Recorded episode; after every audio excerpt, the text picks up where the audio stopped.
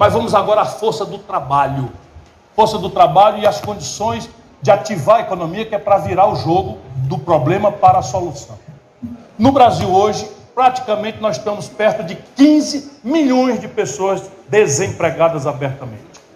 É importante que a gente saiba que o IBGE considera que um garoto ou um senhor que pedala uma bicicleta debaixo de sol e de chuva para entregar coisa de aplicativo, para o IBGE ele está empregado. Portanto, o desemprego aberto é quem nem sequer consegue ser entregador de aplicativo. 15 milhões de pessoas. O IBGE separa do desemprego, e a gente tem que ter critério, as pessoas que pararam de procurar emprego. Então só é desempregado para o IBGE quem procurou emprego mês passado e continua procurando esse mês. Quem parou de procurar emprego, ele considera desalentado. Está desempregado, mas como parou de procurar emprego, o IBGE chama de desalentado. É a maior quantidade de desalento da história do Brasil. 6 milhões de pessoas. Soma aí, 6 milhões com 15, 21 milhões de pessoas. Agora, 40 de cada 100 trabalhadores brasileiros, essa é a tragédia. Homens e mulheres estão em condição de trabalho precarizada, que significa trabalhar sem nenhuma proteção da lei, nem hoje e nem no futuro. Nem hoje nem no futuro. Então você chega em São Paulo, um motorista de aplicativo trabalha 60, 70 horas semanais para levar duas, dois mil, três mil reais para casa. Parece uma grana. E isso anestesia as pessoas. Porém, porém, daqui 30 anos, esses 40% da força de trabalho estarão envelhecidos, impotentes para trabalhar, incapazes de desenvolver qualquer atividade, porque a idade chega, com ela a doença, a invalidez, a impotência para o trabalho. E 40% significa eu rio para não chorar, significa mais de dois com os desempregados. E esse significa quase dois terços da força de trabalho do Brasil. Como é que este país vai responder a 70 milhões de idosos descobertos completamente da Previdência Social? Porque de alguma forma essas pessoas permanecem com a necessidade de comer, de habitar, de se vestir. Agrava-se a despesa com remédio. E eles são nós. Então você se vira nessa selva, em que a informalidade parece ser a única saída, mas um homem de Estado tem que se preocupar com a geração, tem que se preocupar com a sorte da nação, do país. E o Brasil está plantando uma bomba demográfica de grande impacto trágico, porque nós teremos 50, 60, 70 milhões de idosos em 20, 30 anos absolutamente desvalidos. Eu não posso dormir com a minha consciência tranquila se eu não denunciar isso e trabalhar para mudar radicalmente isso. Vamos adiante. Vamos adiante para ver os elementos ainda, porque aqui no diagnóstico estão a semente do que nós precisamos fazer. Meu irmão, você é lojista e líder dos lojistas. Os lojistas lideram o SPC. Hoje no Brasil, 63 milhões e 700 mil brasileiros estão com o nome sujo, humilhados no SPC. Vocês tomaram nota do número? 63 milhões e 700 mil. Quando eu falo aqui nos auditórios, muita gente balança assim na, no auditório. E cada um se sente a pior das mulheres, o pior dos homens, porque acha que está humilhado porque errou alguma coisa. Se fosse 5 milhões, ok, você tinha errado alguma coisa, comprou além da perna, deu, braço, deu, perna, deu passo além da perna, teve gula além do que. Mas 63 milhões e 700 mil fazem de você, meu irmão, minha irmã, vítima. Vítima da maior, da maior taxa de juros do planeta Terra vítima da desproteção. Sim, eu vou já chegar lá. Peraí, eu estou aqui nos consumidores familiares, 63 milhões e 700 mil. Vou apressar. Agora vamos olhar pelo lado empresarial. 6 milhões de empresas brasileiras estão hoje no Serasa, que é o SPC das empresas, antessala da quebra, da falência. Sabe quanto é a média de emprego por empresa dessa? Quatro. Nós estamos falando que dos empregados, 24 milhões estão com a faca no pescoço da empresa tá no Serasa, quebra não quebra. Sabe quando é que as empresas vão sair dessa encalacrada sozinhas, sem uma política pública? Nunca. Porque nunca houve isso na história da humanidade. 26 anos da maior taxa de juros do mundo, um dia sim e o outro também. E agora, meu presidente, vai piorar. Porque o Banco Central resolveu, loucamente, numa hora de estagnação econômica, aumentar em proporções cavalares a taxa de juros. 1,5% no Copom da semana passada, vai ser 1,5% em dezembro. Sabe quanto é que custa 1,5%, companheirada? 1,5% que o governo aumenta a taxa de juros, que a gente não tem direito de discutir nada. Sabe quanto é que custa por ano? Do bolso do povo, 75 bilhões de reais com B de bola. Sabe quanto é que vai custar o tal Auxílio Brasil que o Bolsonaro matou irresponsavelmente o Bolsa Família, sem sequer ter construído o financiamento da alternativa? 37 bilhões. 1,5% de taxa de juro é dois Auxílio Brasil por ano. E é o mesmo bolso. Isso que eles não querem deixar que o povo brasileiro entenda. Sabe, gasto corrente, que a contabilidade chama, é quando você gasta dinheiro público para botar gasolina no carro da polícia. Gasto corrente é quando você compra papel higiênico para o professor ter papel higiênico no banheiro. E gasto corrente é o que você paga de juro, sem abater a dívida. É assim, é gasto corrente igualzinho. Pois bem, 75 bilhões é 1,5% de juro que eles aumentaram de uma pancada agora. Mas o Brasil vai pagar mesmo é 1 trilhão e 400 bilhões de reais entre juros e amortização e rolagem da dívida pública. E eles meteram um teto de gastos. Tudo loucura. Onde é que é o teto de gastos? No juro? Não, está livre. Onde é? No salário dos generais, que ninguém tem coragem de falar, mas eu não tenho rabo de palha. Não, eles aumentaram o salário dos generais. Sabe onde é que eles botaram o teto de gasto? Nos salários humildes e no investimento em saúde, educação e infraestrutura do país, de maneira que o país está com zero investimento. Não estão pagando sequer os precatórios. Agora vão fazer uma emenda Sabe o que é precatório? É depois do cabo passar 20 anos brigando na justiça, com todo respeito aos magistrados ilustres aqui presentes, né? a justiça brasileira anda a passo de carga do manco das duas pernas. Né? Quando é para pobre. Né? Quando é para pobre, anda. Pois bem, um pobre no Brasil ganha uma indenização do Estado, 20 anos de, de, de luta depois, a sentença para ser cumprida chama precatório. Sabe o que, que as suas excelências estão fazendo? Um calote no precatório para tirar dinheiro das pessoas que ganharam na justiça para pagar só por um ano, o ano eleitoral, o Auxílio Brasil.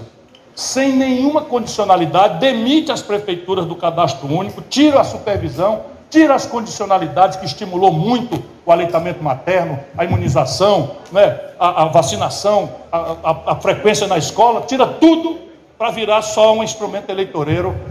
Isso é o nosso país. Aqui eu acho que chega de diagnóstico para eu caminhar para uma proposta de mudança. Primeira pergunta, porque eu demoro no diagnóstico, se o diagnóstico a gente acertar, a terapia pula. Ela vai ficando muito clara, vai ficando muito óbvia. Por isso que eles não querem que a gente discuta o diagnóstico. Então veja, qual é a proposta? A primeira pergunta é metodológica. Vocês acham que essa arrumação do jeito que está, que essa confusão do jeito que está, que esse colapso estrutural do jeito que está, o espontaneísmo individualista do mercado tem capacidade de resolver? É justo que a gente cobre do mercado que ele resolva essa equação no Brasil? Ora, se o mercado está ferrado por causa do juro, o mercado está ferrado por causa do câmbio, o mercado está ferrado pela retração da demanda violenta, pela retração. Sabe quantos pontos de comércio fecharam no Brasil da debacle do governo do PT para cá? 330 mil pontos de comércio fecharam números oficiais da Confederação Nacional do Comércio. A gente vive andando no interior, o povo traga a indústria para cá, traga a indústria para cá, porque é, é uma aspiração muito legítima e necessária. Pois bem, sabe quantas indústrias que nós queríamos abrir fecharam no Brasil do desmantelo do PT para cá? 34 mil indústrias fecharam. A Ford estava no Brasil há 54 anos, foi embora. A Sony, essa eletrônica japonesa, estava no Brasil há 62 anos foi embora, fechou no Brasil. Por quê? Porque faz 15 anos, esses 10 anos parados, mais 5 para trás, que elas estavam com 75% apenas da sua capacidade de produção ocupados. 25 a 30% de capacidade instalada ociosa é prejuízo, tá certo? Faz 10 anos com prejuízo, meu irmão, o acionista lá dizendo, ó, fecha essa boca. Por quê? Isso foi o acionista que disse, não foi eu não, porque agora sou um cara muito delicado. Né? Eu, mesmo quando, quando, quando, quando, o sangue esquenta, eu não posso mais falar palavrão, Maurício disse que eu não posso mais falar. Né? Mas o que o acionista disse isso, disse, fecha lá essa jossa, porque não adianta. E aí nós vamos pedir uma indústria nova quando as indústrias que estão aqui estão fechando. Isso é um negócio de doido. Só o Paulo Guedes e o Bolsonaro são capazes de sustentar uma aberração dessa natureza. Vamos resolver o problema? A primeira pergunta é: vocês acham que o governo tem uma responsabilidade em consertar e liderar isso? Ou é o, ou é o Estado, ou é, ou é a iniciativa privada sozinha? Fica óbvio, pela experiência internacional comparada, pela experiência brasileira, que o que tem capacidade de resolver isso é um plano que estabelece o diagnóstico, estabelece as providências, determina o prazo, determina a divisão de tarefas entre o capital privado, o capital estatal, o capital estrangeiro, determina o orçamento, quanto custa os objetivos que nós queremos praticar e estabelece o debate sobre o custo político de fazer a conta, de fazer nosso próprio capital ser construído aqui em casa não é? através de um sistema tributário correto, novo, através de um modelo de previdência novo, através de um mercado de capitais novo, através de um, de um mecanismo de vinculação da poupança de longo prazo da sociedade ao investimento produtivo de longo prazo. O nome disso é projeto. Qualquer pé de bodega dos pequenos enfrenta as, as, os riscos da vida com um pequeno plano. O nosso país não sabe para onde está indo em nada. Quem souber para onde o Brasil está indo, por favor, me acenda uma luz porque nem ciência e tecnologia, nem segurança pública, nem educação. Vocês acham que alguma coisa séria pode sair da mão para a boca do jeito que nós estamos? Não sai. Então é preciso recuperar a ideia de projeto e definir que a responsabilidade por tocar esse projeto é de uma parceria estratégica, clara, entre um governo limpo, uma iniciativa privada limpa e competente e uma universidade que nos dê as respostas para as questões dos desafios tecnológicos e científicos. Este é o caminho. E o que é que nós temos que fazer para virar o jogo da tragédia para começarmos a voltar a crescer? Primeira providência: quando o PIB cresce, ele cresce puxado por alguns motores. Ele não cresce por acaso, não cresce por conversa fiada. O PIB cresce quando você abre um comércio e outro não fecha. O PIB cresce quando você aumenta a sua roça e a outra não encolhe. O PIB, a riqueza do país, cresce quando você abre uma indústria e a outra não fecha. Não é simples de entender isso? Pois bem, para fazer um comércio novo sem o outro fechar, etc, etc, eu preciso entender os motores. Qual é o primeiro motor que anima a atividade econômica no Brasil? O consumo das famílias. Alguém precisa ser economista, prêmio Nobel, para entender? Se as famílias consomem mais, o comércio vende mais. O comércio, para vender mais, contrata mais gente e encomenda mais da indústria. A indústria recebendo mais encomenda, contrata mais gente para produzir e compra mais matéria-prima. E a economia então começa a crescer. Então, o consumo das famílias é o primeiro motor. Ele é o responsável por 60%, meu presidente, do PIB quando cresce. E de onde é que vem o consumo das famílias? Vem de três coisas: emprego, renda e crédito. Emprego e renda vem depois que a economia cresce. O único lugar onde eu posso fazer uma política pública onde um governante preocupado em retomar o desenvolvimento pode tomar uma iniciativa que é muito simples de fazer, é na reestruturação do passivo das dívidas das famílias implodidas. Qual é a minha proposta? Pegar o Banco do Brasil, a Caixa Econômica, o Banco do Nordeste, entrar, fazer um grande leilão de desconto dessas dívidas, porque eles vão dar desconto de 90%, porque duas razões. Primeiro, eles estão abrindo mão de coisa que é abuso, que é fumaça que eles botaram. Segundo, se eles não abrirem mão, não vão recuperar mais nada nunca. Então é muito melhor recuperar 10%, 15% do que nada de um, de um, de um valor nominal. Isso estou dizendo para vocês que eu sei bem, nós fazemos isso muito sistematicamente em Fortaleza. Estou propondo para o Brasil. E o Banco do Brasil vai financiar em 30 meses os 10% que resta para fazer. Sabe quanto é que dá a prestação? 15 reais. E eu devolvo 60 milhões de pessoas, tiro da humilhação, faço um programa de educação financeira para a pessoa aprender o que é juro, o que é juro composto, para não cair na, na, no conto da propaganda, leve 14 vezes sem juro, aquilo tudo é mentira, e, e esse é o primeiro movimento. É perfeitamente praticável, não custa nada, não é dinheiro público, é dinheiro de empréstimo. A segunda ferramenta que anima a atividade econômica é o investimento empresarial. Como é que eu posso pedir um investimento empresarial se o investimento existente está com a capacidade instalada ociosa de 25% a 30%?